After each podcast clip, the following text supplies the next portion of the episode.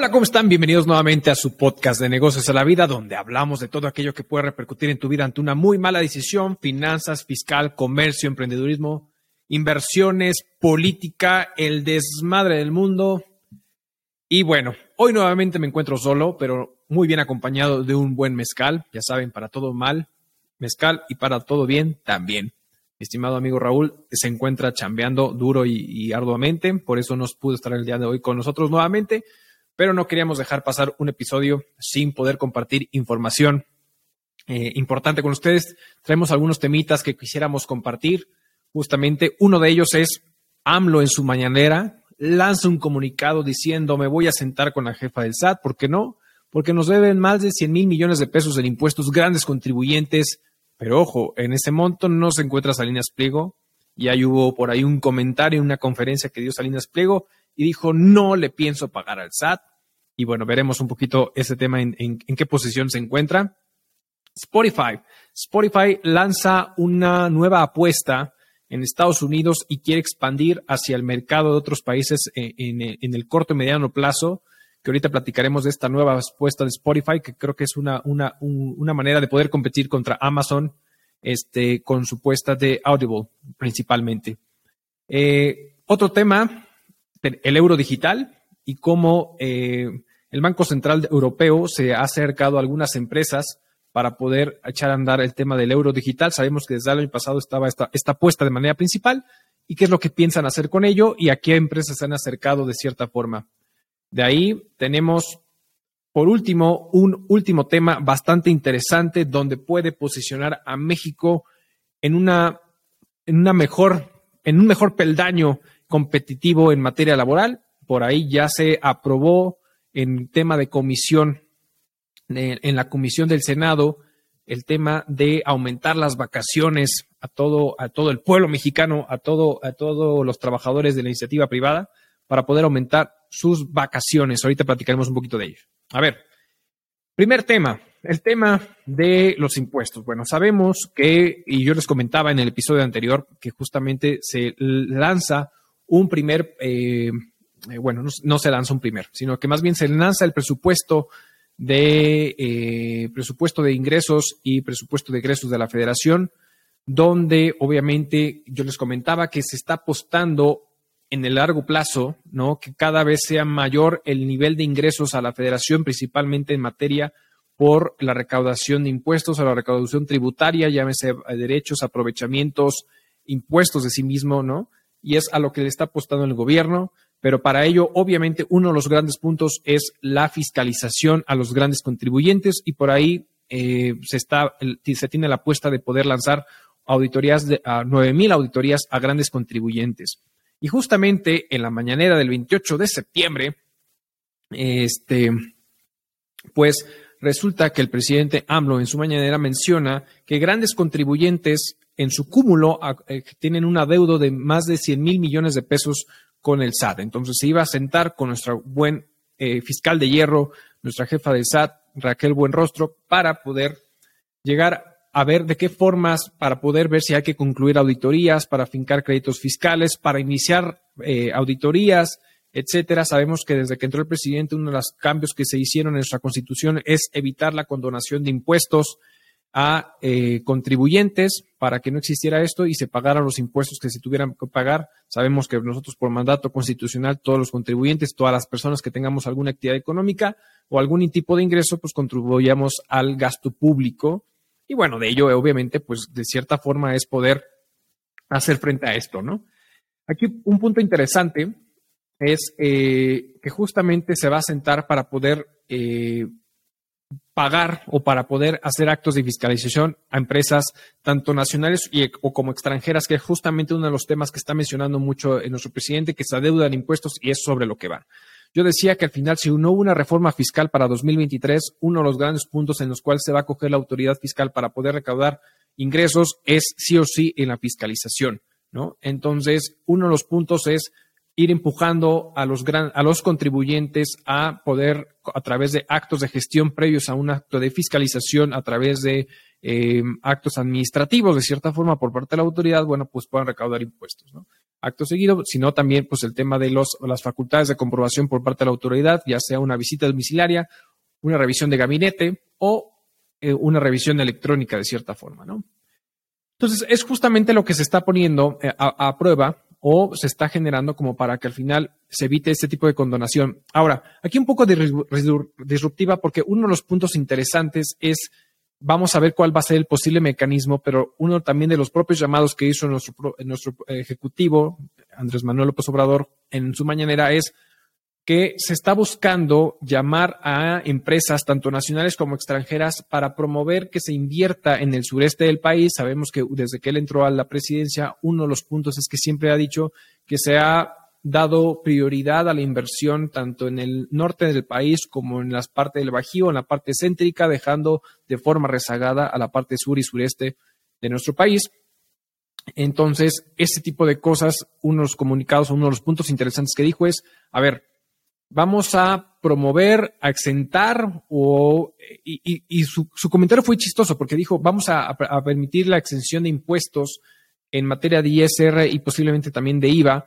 Eh, vamos a ver en bajo qué términos, pero de tal manera de poder incentivar que grandes empresas extranjeras y nacionales, repito, puedan llegar al sureste del país de tal forma que pueda elevar la economía de, de dichos estados lo cual no me parece de todo, de todo malo. Sabemos que muchas veces los países lo que hacen es como para poder atraer a empresas a invertir o incluso la pelea entre diferentes estados de la República para poder atraer inversión extranjera es los posibles acuerdos a los que puede llegar con los, con los eh, las empresas como un tema de reducción, un tema de predial, lo que sea y mandes como para poder incentivar a las empresas a que lleguen a esos estados, a que se llegue en la inversión y obviamente incentive la economía, tanto en materia de empleos, en materia de crecimiento económico, en materia de crecimiento social o socioeconómico, y es uno de los puntos interesantes. Entonces, vamos a ver un poquito el mecanismo que de cierta forma que pudieran plantear en un momento dado si esto resulta ser para poder elevar al tema de la economía del sureste, bueno, cómo, cómo se maneja pensando que ya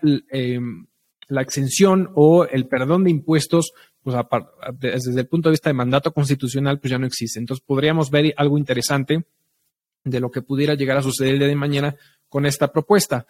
Pero por el otro lado, con este tema de que si al final se tiene detectado que se debe o están omisos de pago de contribuciones grandes contribuyentes, obviamente no podíamos dejar de pasar de hablar de nuestro querido Salinas Pliego, este empresario eh, muy retador, muy retador hacia las autoridades fiscales, y es que justamente en una conferencia que tuvo, eh, pues dijo y expresó eh, en palabras más, palabras menos, no le pienso pagar ni un solo peso al SAT de los impuestos que se adeudan. Sabemos que uno de los puntos que se debe por parte de Salinas Pliego, no directamente él, sino sus empresas, tanto Electra como TV Azteca, y principalmente TV Azteca por 12 mil millones de pesos de impuestos, por un tema del 2013 que tuvo ahí un tema de negociación en la manera en que se calculó el crédito fiscal desde el punto de vista de Salinas Pliego es que hubo una omisión injusta por parte de la autoridad en la manera en que se determinó el crédito fiscal y obviamente la autoridad pues va del otro lado diciendo pues que todo fue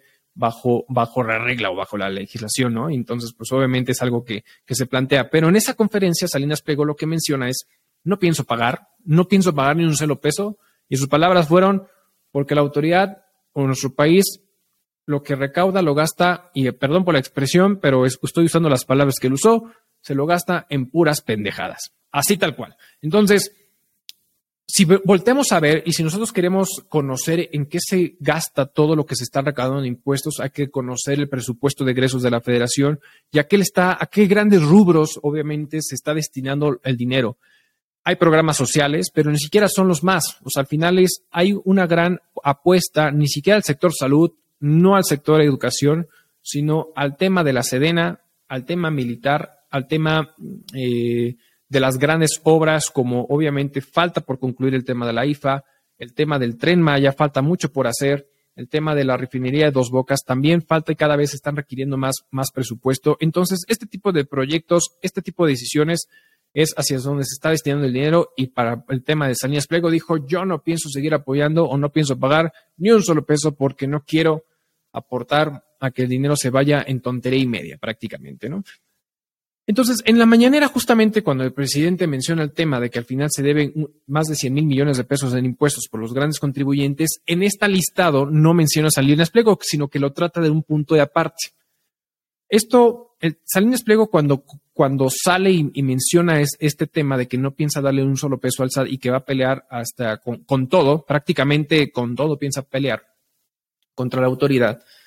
Hoy, eh, el 28 de septiembre, justamente, hoy, hoy, hoy miércoles que estamos grabando, eh, menciona el presidente que, bueno, de, que al final se está llegando a un acercamiento con Salinas Pliego para poder eh, llegar como a un acuerdo. ¿Acuerdo de qué? O sea, al final es, ¿qué es lo que se piensa buscar? Cuando justamente quitan el tema de la, evitar la condonación de impuestos pues, por mandato constitucional, y, de, y además, eh, uno de los puntos que eh, Raquel Buenrostro en su momento llegó a mencionar es que si bien no estaba de acuerdo en el actuar de los contadores o asesores legales, principalmente es lo que ellos piensan, o sea, como que no les gusta recibir a los asesores y más bien acercarse directamente a los empresarios para llegar a, llegar a acuerdos. Estos acuerdos es prácticamente es págame el crédito fiscal, págame la suerte principal, es decir, el impuesto mismo, el recargo de actualización y te quito las multas, ¿no? Que prácticamente es lo que están haciendo para evitar un tema de desgaste legal eh, por todo el tema de los, de los juicios que puede llegar a existir. Entonces, no sé a qué se refiere el presidente con el tema del acercamiento eh, para conciliar o llegar a un acuerdo con Salinas Pliego respecto a los adeudos que tienen, en este caso TV Azteca y posiblemente Electra también, como parte de las empresas de, de este empresario, pues es ver si en un momento dado ese acuerdo no, transgrede la propia constitución como un tema de condonación de impuestos, sino que a lo mejor se queda en un tema de sanciones o las multas de manera particular. Pero al final, digo, si la postura de Salinas, que siempre es muy disruptiva, que siempre, no sé si disruptiva, pero por lo menos sí muy, muy, es muy franco. Y en esa franqueza es, pues no pienso pagar un solo peso, pues posiblemente les, les piensa dar batalla a la autoridad. Y, este, y es de los puntos que principalmente creo va a ser un tema un, tema bastante, bastante interesante, pero bueno, eso es parte de las cosas que ahorita eh, se está enfocando la autoridad y nosotros, como se lo mencioné la vez pasada, tengamos eh, cuidado con nuestra información, no hagamos cosas buenas que parezcan malas, la autoridad va a estar fiscalizando duro. Obviamente los grandes contribuyentes son las grandes empresas que contribuyen al gasto público y hay omisión de impuestos de años, ejercicios anteriores, que es lo que se va a enfocar la autoridad, más el ejercicio corriente que esté en su momento, ¿no? Entonces, tengamos cuidado con ese tipo de cosas, pero es los límites y diretes que hay en la farándula desde el punto de vista gobierno slash empresarios con el tema de los impuestos, ¿no? Salucita para aquellos que estén tomando algo y un cafecito, en un tecito en la mañana si lo están viendo en la mañana, si lo están viendo más tarde, en día jueves, jueves, viernes chiquito, pues saludcita, tequila, en este caso mezcal o whisky lo que estén tomando, pues saludcita. Ah, qué rico, qué rico, qué rico. A ver, segundo tema que quería compartir con ustedes, el tema de Spotify. Spotify, sabemos que es esta plataforma eh, muy interesante y disruptiva desde el punto de vista audio, que es una de las plataformas más importantes para generar, ya sabes, tu playlist y, tu, y, escuchar música y podcast, que ha competido contra Apple Podcast, contra Google Podcast, pero Spotify se ha posicionado una, como una gran, una gran alternativa para este tipo de cosas e incluso yo creo que en el tema eh, de los algoritmos para poderte recomendar música eh, conforme a tu playlist o lo que tú estés escuchando, creo que es bastante bueno. Pero no se quiere quedar atrás y le está haciendo una gran apuesta justamente Spotify con el tema de los audiolibros. Ahorita tenemos en el mercado, obviamente, a nuestro peloncito rico millonario de Estados Unidos, Jeff Bezos, con el tema de Amazon y específicamente con eh, esta, esta opción de Audible, que es justamente pagar una suscripción y poder tener acceso a un sinnúmero de alternativas de audiolibros para poder tú escuchar. Durante la pandemia, no me dejarán mentir, como que nos hubo un momento de introspección profunda forzada posiblemente por las condiciones pandémicas que estuvimos viviendo. Ahorita recientemente, ya se, por ejemplo, en el caso de Querétaro ya hay un decreto para que donde quita el tema del cubrebocas de manera obligatoria, obviamente queda de manera optativa para quien guste seguir usando en espacios cerrados. Interesante el momento que lo quitan, pensando que estamos ya en otoño. se vienen las épocas frías, acaba de entrar un frente frío, la verdad es que ahorita en estas zonas, eh, ahorita acá donde tienen su casa, se siente bastante, bastante frío. Entonces, interesante el momento que quitan el, cubrebocas, ¿no? Se viene la, nuevamente la feria de ganadera de Querétaro, en fin, las épocas navideñas, todo el mundo se abraza, todo el mundo se besa, todo el mundo hace todo, ¿no? Entonces, vamos a ver y esperemos que se junta con el tema de la influenza, todo el tema de eh, enfermedades respiratorias. Esperemos que esto no se salga de control, seamos conscientes nosotros también como ciudadanos, no hagamos las cosas bien. Pero bueno, dentro del tema de la pandemia, obviamente una de las cosas interesantes que llegaron a surgir es pues este tema de introspección profunda y a lo mejor opciones para poder eh, generar eh, alternativas, ¿no? De cierta manera estamos entrando ya a una fase nuevamente donde ya prácticamente nos tenemos que regresar a, a, chambear, ¿no? De manera presencial, etcétera. Y este ritmo acelerado que podemos llegar a tener, pues muchas veces no todos tienen la paciencia, malamente, no tienen la paciencia de poder leer un buen libro, etcétera. Y entonces nos enfocamos mucho al tema de eh, la música, los podcasts, como este es su podcast de negocios a la vida, ya sabe, suscríbase de la campanita y comparta. Pero bueno, por ese comercial. Eh, esas alternativas. Entonces, se me hace una muy buena apuesta de Spotify el, hecho de poder eh, ofrecer una alternativa distinta, como es el tema de audiolibros, porque muchas veces las personas no tienen o no se dan el tiempo suficiente como para poder leer, y en este caso, pues ahora por lo menos lo podrán hacer como una alternativa distinta, oírlos, ¿no? O escucharlos.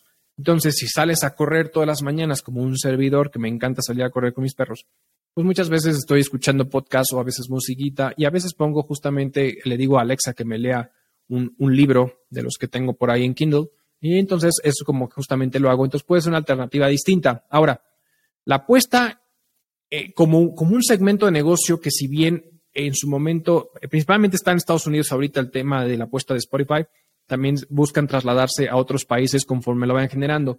El tema es que si bien esta es una buena apuesta de negocio, va en crecimiento. ¿Y a qué me refiero con crecimiento? Ahorita realmente representa como un 7% prácticamente la participación del mercado, pero se ha ido creciendo y se espera que suba un 20% en los próximos, en el próximo año, en los próximos dos años. Entonces, es una apuesta bastante interesante. Ahora, ¿cómo le podrá competir contra, contra eh, Amazon o cómo, qué es lo que se diferencia con Amazon con el tema de Audible? Es en esta, eh, eh, Amazon lo que hace es, te cobra una cuota anual para poder tener acceso a un sinnúmero de, de, apuestas, como son el tema de, de no, recuerdo si son como 90 mil 90 mil libros a los cuales, o títulos a los cuales puedes tener acceso de manera tal cual. En el caso de Spotify va a ser distinto. ¿Cómo es esto? Eh, prácticamente no vas a tener una suscripción, sino que más bien hay que comprar eh, cada libro de manera independiente para poder acceder a él. Aquí el punto interesante es que eh, al momento no lo vas a comprar directamente desde la app, sino que al final, al momento de quererlo comprar, te va como a direccionar a una página web distinta o a la página web directamente para poderlos adquirir y después, una vez que los adquieres en la página web, pues podrás descargarlos en la aplicación. ¿Por qué está haciendo este movimiento Spotify? Pues prácticamente lo que está buscando o está luchando es contra el famoso 30% que le puede cobrar justamente las plataformas de, Google y en, caso de Play Store y eh, obviamente el, iTunes o el Apple Store eh, justamente con, con, Apple, ¿no? Entonces, buscando quitar esta comisión de cierta manera, pues es lo que permite tener una mejor, una mejor rendimiento y rentabilidad tanto para el negocio como para Spotify, como para poderle pagar, obviamente, a, eh, pues a, los, a los escritores y a las editoriales eh, y a lo mejor a los que hagan la voz justamente del audiolibro, pues poder tener acceso y pagarles de una mejor manera y ser más rentable para todas las partes, ¿no? Entonces, creo que es una apuesta bastante interesante de, de parte de Spotify, algo bastante bueno, algo distinto, hay que, hay que buscar siempre las alternativas de poder, poder leer justamente y encontrar algo diferente. Una gran apuesta. Felicidades Spotify. Ojalá les vaya muy bien. Y bueno, entiendo esta parte de lo que están haciendo. Interesantísimo. Y felicidades. Vámonos con el tercer, el tercer tema, que es el tema del euro digital. Y el tema aquí del euro digital, sabíamos que desde, bueno, a ver, sale todo el tema de las criptomonedas y todo el tema de las criptomonedas ha venido un sinfín altas y bajas en el mercado de las criptomonedas y a raíz de ahí, así que toma, si tomaban control, que si Rusia tomaba control del tema de criptomonedas, que si Ucrania era uno de los grandes países mineros en tema de criptomonedas, etcétera, etcétera, pues como que cada país, sabemos que en México también ya el Banco Central dijo el, la moneda digital mexicana, vamos a ver eso, Estados Unidos también ya por ahí dijo. Entonces, en este caso, el, el, el, Banco Central Europeo en su momento, en 2021, pues también alzó la mano y dijo, vamos por nuestra moneda digital, vamos por este euro digital de cierta forma, ¿no? Entonces, obviamente es algo que en lo que vienen trabajando como por una alternativa de pago. Ojo, el Banco Central Europeo no busca sustituir el, dinero, el billete o la moneda física por un tema del euro digital, sino que sea como una parte alterna de poder también usar esa, ese esa moneda de cambio intangible, digámoslo de esa forma, para hacer las transacciones, pero debidamente regulado por el Banco Central, que es lo que están buscando prácticamente los bancos centrales en todos los países que están lanzando el tema de su moneda digital, ¿no? este tema de la moneda digital, bueno, prácticamente llegó para quedarse, ¿no? Entonces, en este caso, eh, eh, hubo una gran apuesta, si no me equivoco, más de 50 empresas a las cuales se acercaron el Banco Central y que las empresas se acercaron al Banco Central Europeo. Obviamente sabemos que todo el, tema de la Comisión Europea o el toma, eh, está dentro de, en, está en Bélgica, está en Bruselas. Entonces, pues, van a Bruselas, tocan puerta y entre ellos, ¿quién creen que está dentro de estos grandes proveedores que se están acercando para poder usarlo en plataformas de e-commerce. El peloncito de Estados Unidos, como, como sí, como no, Amazon. Amazon es uno de los grandes apostadores que está entrando justamente con, con el tema del Banco Central Europeo para poder justamente eh, generar alternativas de pago en tema principalmente de e-commerce, entre otras cosas, ¿no? Eh, aquí justamente tenemos eh, esta apuesta, también está otra empresa como es CaixaBank, que es española, para poder generar o transacciones de pago entre peer-to-peer, ¿no? Es decir, persona a persona, ¿no? Pero hay muchas otras justamente que están dentro de este proyecto. Lo que están buscando desarrollar de cierta forma es esta moneda digital para poder generar alternativas de pago, generar la gestión necesaria de tal, de tal forma que pueda estar debidamente regulada, no sustituya al tema de la moneda física como lo es eh, el, euro, el billete, la moneda de manera, sino que fuera una alternativa. Ahora, el Banco Central Europeo menciona que el euro digital no lo están buscando o no están, no están buscando que sea como una moneda que pueda usarse para invertir, pero reconoce el efecto de la oferta y demanda del mercado. ¿Qué es eso? Que si en un momento dado dice, bueno, pues al final los usuarios o los, los, los cuentavientes o las personas usan el euro digital como un tema de inversiones, pues al final el tema de la oferta-demanda, el tema del mercado terminará decidiendo de cierta forma qué fin darle a ese euro digital. O sea, no, si bien no es el fin por el cual está siendo creada y al final, de cierta manera, eh, Europa o la Comisión Europea está diciendo que no es para ello, pues saben que en un momento dado, si así lo llegan a utilizar, pues va a suceder, ¿no? O sea, va a terminar sucediendo. Entonces, creo que es una apuesta interesante que se está generando. Ya se están acercando empresas para llevarlo a cabo y poderlo formalizar. Hay muchas otras empresas y justamente eh, lo que buscan con este proyecto es que prácticamente para finales del año de 2023 esto salga a flote y esto eh, se pueda mejorar y se pueda llegar a materializar. Y quería justamente traer a esto a colación porque hay uh, este empresario Jeff Bezos, este peloncito de allá de Estados Unidos, híjole, la, está apostando absolutamente a todo, a todo y se está diversificando de manera importante. Ha comprado muchos, y fíjense que eso es algo interesante, ha comprado muchos retails en Estados Unidos, principalmente de alimentos orgánicos. Yo les comentaba que tuve la oportunidad de estar un viaje ahora en Estados Unidos hace, hace un par de semanitas y la verdad es que nos dimos cuenta, digo, gracias a, nuestros amigos de allá, había retails que, que, son parte de justamente de, Amazon, que fueron, recientemente adquiridos por Amazon, de tal suerte que al final están muy enfocados no a, la comida comercial, sino que son, eh, son retails que al final o que se dedican a la, venta de productos orgánicos o eh, que no son marcas comerciales, que no tienen tantos eh, saborizantes, edulcorantes, todo ese tipo de cosas, ¿no? Y algo interesante y algo que al final dice, oye, si eres miembro Amazon Prime, pues te voy a dar un descuento en tu cuenta. Entonces, al momento incluso de pagar, te preguntas si eres eh, miembro de Amazon Prime como para poder loguear, loguearte o poder acceder.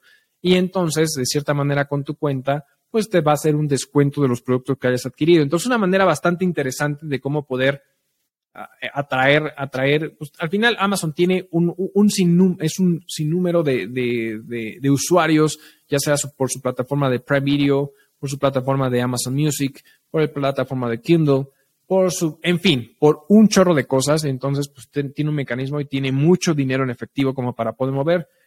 No me, no me extrañaba que de cierta forma que pudiera hacer algo interesante con el Banco Central. Lo está haciendo como justamente como para poder de cierta forma eh, desarrollar, principalmente el tema del e-commerce y que sea un gran partícipe Amazon en esta transacción. Hablando un poquito del tema justo de la moneda digital, tenemos un tema bastante interesante eh, con una de las criptomonedas que están en el mercado actualmente, que es Ethereum. Ethereum sabemos que es la segunda, la segunda criptomoneda después de Bitcoin como más importante o más grande que tenemos en el mercado. Ahora, eh, en uno de los episodios comentábamos que estaba esperando el famoso merge o hacer esta famosa fusión para poder pasar o reducir su consumo energético en, la minería, ¿no? Esta, esta, esta famosa fusión eh, o de merge, como se le conoció, o como se le conoce, pues era buscar poder reducir eh, el consumo energético en un gran porcentaje, principalmente, y realmente lo sacan en un 99.95% una reducción en consumo energético. ¿no? De tal suerte que al final puede ayudar a la protección ambiental. Sabemos que la minería se está prohibiendo en muchos países, eh, principalmente por el desgaste, eh, toda la, carga energética y todos los productos contaminantes que se necesitan para poder eh, generar minería con las criptomonedas. Pues este, este situación de, de, fusión que tiene Ethereum, principalmente para poder pasar de algo, del método de, minería que se le conoce como proof of work pasar a lo que es proof of stake. Proof of work prácticamente es un proceso que implica emplear potentes equipos o conjuntos para eh, generar cálculos complejos que validan justamente las operaciones o transferencias de terceros. Y el, el, tema del proof of stake lo que hace es, consiste justamente en que sean los propios propietarios de las criptomonedas los que validen las operaciones y transacciones que se proporcionen justamente con esto, a través, de, ya saben, del blockchain. Si bien puede ser una muy buena apuesta en la carga de reducción en, el tema eh, climático y los contaminantes, hay un riesgo en este de, utilizar el método de proof of stake, porque prácticamente tendrías que dejar como liberado o vamos a decir como conectado o abierto prácticamente tu, cartera para que esta operación se pueda generar de una manera mucho más sencilla. El problema con esto, lo que puede llegar a suceder es que al final, el día de mañana, em, puedes, puede haber ciberataques, porque dado que siempre va a estar desde para poder generar esta manera y que sea y se reduzca, se llegue, pues la, la, seguridad es mucho más, es, es, es, poca fiable, ¿no? O sea, no es tan fiable y entonces puede llegar a ciberataques lo cual pudiera llegar el día de mañana en, fraudes, en pérdida de, participación en, tu criptomoneda, etcétera. Entonces, son unas por otras. Yo creo que hay muchos temas que todavía tienen que mm, regular, como todo este tema de las, de las criptomonedas, como todo este tema de las monedas digitales por cada uno de los bancos centrales que han levantado la mano y le quieren apostar a eso. Bueno, es, es un tema bastante interesante de cómo, cómo se van a ir moviendo de tal suerte que puedan salir avante con todo esto, ¿no? Pero bueno, es algo que queríamos compartir justamente el día de hoy con ustedes respecto al tema del hacia dónde va el euro digital, quiénes son sus, quién es uno de sus grandes aliados para poder salir avante, qué está pasando con Ethereum y pasemos al último tema. Porque México, México ha dado un gran paso adelante para poder posicionarse como toda una potencia. Bueno, si no por una potencia, por lo menos dar algo, algo digno a los, a los, a los trabajadores, etcétera.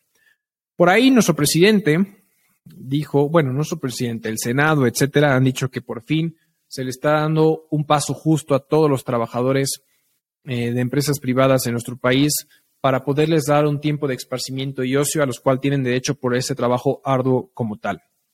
Resulta que genera una iniciativa de reforma en materia laboral por parte de la bancada de Morena para generar tres, puntos de manera importante o, de manera particular. Una es el aumento de las vacaciones eh, eh, o los días de descanso obligatorios a los cuales tenemos. Sabemos que actualmente México es uno de los países después de Estados Unidos dentro de la OSD, ¿no? Después de Estados Unidos, es el segundo país prácticamente más bajo en las vacaciones como tal, así como lo escuchan, ¿eh? el más bajo. Entonces, lo que se está llevando es la apuesta por lo menos a un doble de las vacaciones eh, prácticamente. Entonces, una de las apuestas es el reformar, ¿no? Eh, estas eh, estos artículos principalmente como para poder llegar y salir adelante con, con, todo esto eh, en materia laboral, ¿no? Principalmente la reforma al, artículo 76, al artículo 78 de la Ley Federal del Trabajo, que habla específicamente de los mínimos de las vacaciones o los, a los que tiene derecho o los descansos obligatorios a los que tiene derecho el trabajador.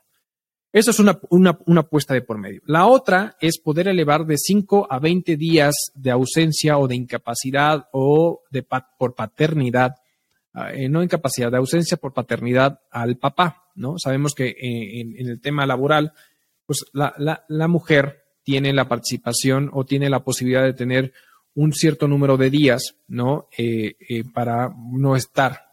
Y entonces uno de los primeros mecanismos que se implementó es que al papá incluso hasta por temas de adopción pudiera tener la posibilidad de ausentarse eh, con, goce de sueldo, etcétera, de hasta cinco días eh, laborales, ¿no? Esta apuesta la, suben o la proponen de cinco a 20 días como para que el papá, ¿no? Pueda tener esta ausencia por temas de paternidad, lo cual se me hace una excelente, pero excelente postura e idea por parte de la autoridad o por parte de la bancada de Morena, la verdad es que es algo bastante atinado y en sí, pues, eh, tal cual. Y la tercera apuesta es la reducción de la jornada laboral prácticamente de 8, de horas a 7, a 7 horas en tema diurno y de 7 a 6 horas en tema nocturno, ¿no? Entonces, y por ahí pues, el híbrido, evidentemente, en la parte mixta. De estos dos últimos temas, el tema de la reforma de los, de los 20 días por parte de la paternidad y la jornada laboral, no se ha dicho mucho. No obstante, lo que ya se aprobó, incluso porque obviamente sale en Cámara de Diputados, de ahí pasa a, al comité no laboral de la Cámara de Senadores para poder eh, aprobar y específicamente se aprueba por unanimidad de votos las modificaciones al artículo 76 y el artículo 78 en materia de los días de descanso. Obviamente, se ha escuchado mucho y se ha especulado mucho este tema. Principalmente creo que por, por esta apuesta tendría que avanzar. Creo que no habría, bueno, personalmente creo que los empresarios no tendrían por qué oponerse. No creo que exista la bancada que se oponga a, dar mayores, a incrementar el valor de las vacaciones de los colaboradores y los trabajadores justamente para aumentar el día de vacaciones. Entonces yo creo que sería algo que pasaría.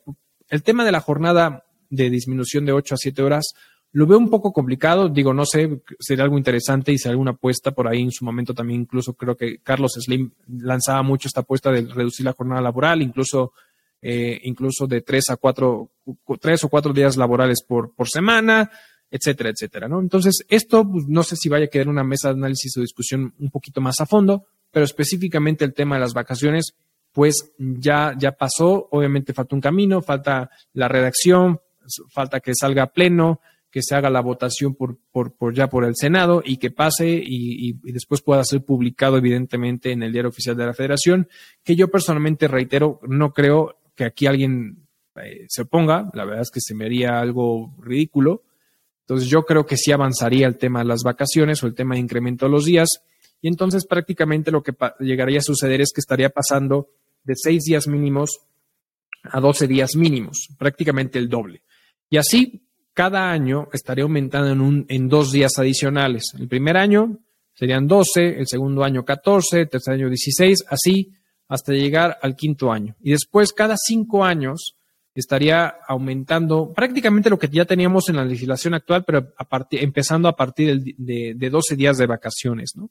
Lo cual me parece una apuesta bastante buena. No creo que se opongan, evidentemente, porque es pensar un poquito en cómo está posicionado México, yo les comentaba, en, dentro de la OCDE, que es justamente este organismo de la cooperación para el desarrollo económico, em, estaba en prácticamente en el segundo lugar. ¿Y por qué digo en el segundo lugar? ¿Y por qué digo está por encima de Estados Unidos? Porque es muy chistoso, porque Estados Unidos en su legislación no prevé días mínimos, ¿no? En materia laboral de cuántos, cuántas vacaciones tiene derecho el trabajador. No lo prevé la legislación federal, sino que queda prácticamente a un, a un juicio por parte de las empresas. Ahora, si, si, revisan el tema de cuál es el promedio de días que de manera particular suena en Estados Unidos de días de vacaciones entre las grandes corporativos y las empresas pequeñas, medianas, etcétera, pues está un estándar de 15 días mínimos. Entonces, eh, digamos que por temas legislativos, Estados Unidos es el peor y después le sigue México, pero por temas reales, pues la verdad es que Estados Unidos está por encima, ¿no? Como tal, y México queda en el, peor lugar. Cuando vemos economías comparables, por ejemplo, eh, Brasil, que es una economía de cierta manera comparable con México, Brasil ofrece 30 días, ¿no? Por ahí tenemos Reino Unido 28, Francia 25, España 22 como mínimo, y de ahí para arriba. México empezaba con 6. Entonces, eh, quitando obviamente también China, China que también tiene esta situación muy similar al tema de Estados Unidos, pero al final, dentro, dentro del ámbito latinoamericano, o sea, dentro de lo que es el tratado que tenemos como el TECMEC, ¿no? Canadá, Estados Unidos, pues éramos un país para llorar en esta parte, ¿no? Comparándonos con países latinoamericanos hermanos, tenemos justamente los peores, o sea, éramos estábamos muy mal, o sea, por ahí les digo, Brasil da justamente 30 días, ¿no? Nicaragua, Perú están en, esto, en estos días de, hasta 30 días o mínimo 30 días de vacaciones más otros días de descanso por temas de enfermedad, etcétera, etcétera, ¿no? Por ahí tenemos justamente eh, Rusia, eh, que da 28 días, eh, más días, más 8 días festivos, en fin, al final Creo que es una gran apuesta, es un gran avance. Por eso digo, México, ya estamos a nada, a nada de, a la mitad del camino de poder ser una gran potencia mundial, o, por lo menos estándares eh, laborales en materia de vacaciones mucho más asequibles, mucho más eh, cercanos a la realidad de muchos otros países. Seguimos todavía abajo a comparación de otros países hermanos en tema de Latinoamérica y en otros países con los que podemos competir, pero por algo se empieza, pues al final es un, un dobleteo de lo que tenemos actualmente. Me parece algo bastante, bastante bueno y pensando un poquito el tema de eh, el estrés laboral que existe, eh, porque al final, si bien eh, como país tenemos una jornada laboral, una jornada, y lo pongo entre comillas, una jornada laboral como tal, pues la realidad es que eso no resulta. O sea, creo que somos de los países que más trabajo o que más, em, no sé si llamarlo improductivo, pero por lo menos que la, la productividad versus el tiempo invertido eh, en, la chamba no es, no, es, no, es, no, es, no es lo mismo. Es decir, trabajamos más horas, pero no, no se traduce directamente a un tema de productividad, sino que simplemente se vuelve en un tema de, de, de un impacto de desgaste emocional, eh, estrés, físico y mental por parte de los trabajadores en esta situación. Entonces, el hecho que por lo menos hayan aumentado el tema de la posibilidad de la jornada laboral, digo, y ahorita falta todavía que se apruebe y que, se llegue a publicar, y vuelvo al punto, no creo que no se apruebe, no creo que no pase. Entonces, eh, creo que es algo, una apuesta bastante, bastante interesante por parte de nuestros, eh, nuestra Cámara Legislativa en favor de todos los trabajadores, en favor de todas las personas. Muy buena apuesta. Felicidades. Ahí sí, la neta, felicidades. Felicidades. Uh, era algo ya necesario. Definitivamente era algo bastante necesario. Y bueno, vuelvo al punto. No creo que, no creo que se pongan efectivamente a este, a este movimiento como tal, ¿no? Pero bueno, sin más, además de desearles un eh, saludcita a todos ustedes, son todos los temas que queríamos platicar. Ya saben, México y los impuestos y la recaudación excesiva, el tema de Spotify, el tema de cómo se están moviendo las monedas digitales en el mundo y este tema de la, parte de vacacional por parte de México, muy buena apuesta. Pues esos eran los temas que queríamos compartir con ustedes. La verdad es que queremos agradecer de todo corazón, de todo corazón a todos ustedes que nos están siguiendo de manera continua, que comparten nuestro contenido. Saben que estamos en todas las plataformas de audio, ya saben, Apple Podcasts, Google Podcasts, Amazon Music, Spotify, entre otras. Obviamente tenemos nuestro video podcast en YouTube. Ya sabe, por favor, suscríbase. Si ve ese botoncito y no dice suscribirse, es porque no se ha suscrito. Dele clic, suscríbase, así de fácil, suscríbase, ¡pup! dele a la campanita que está a un lado para que le lleguen las notificaciones cuando subamos contenido y pueda estar en constante comunicación con nosotros. Entonces, suscríbase, dele a la campanita, por favor, comente, comparta y nos vemos a la próxima. Hasta luego.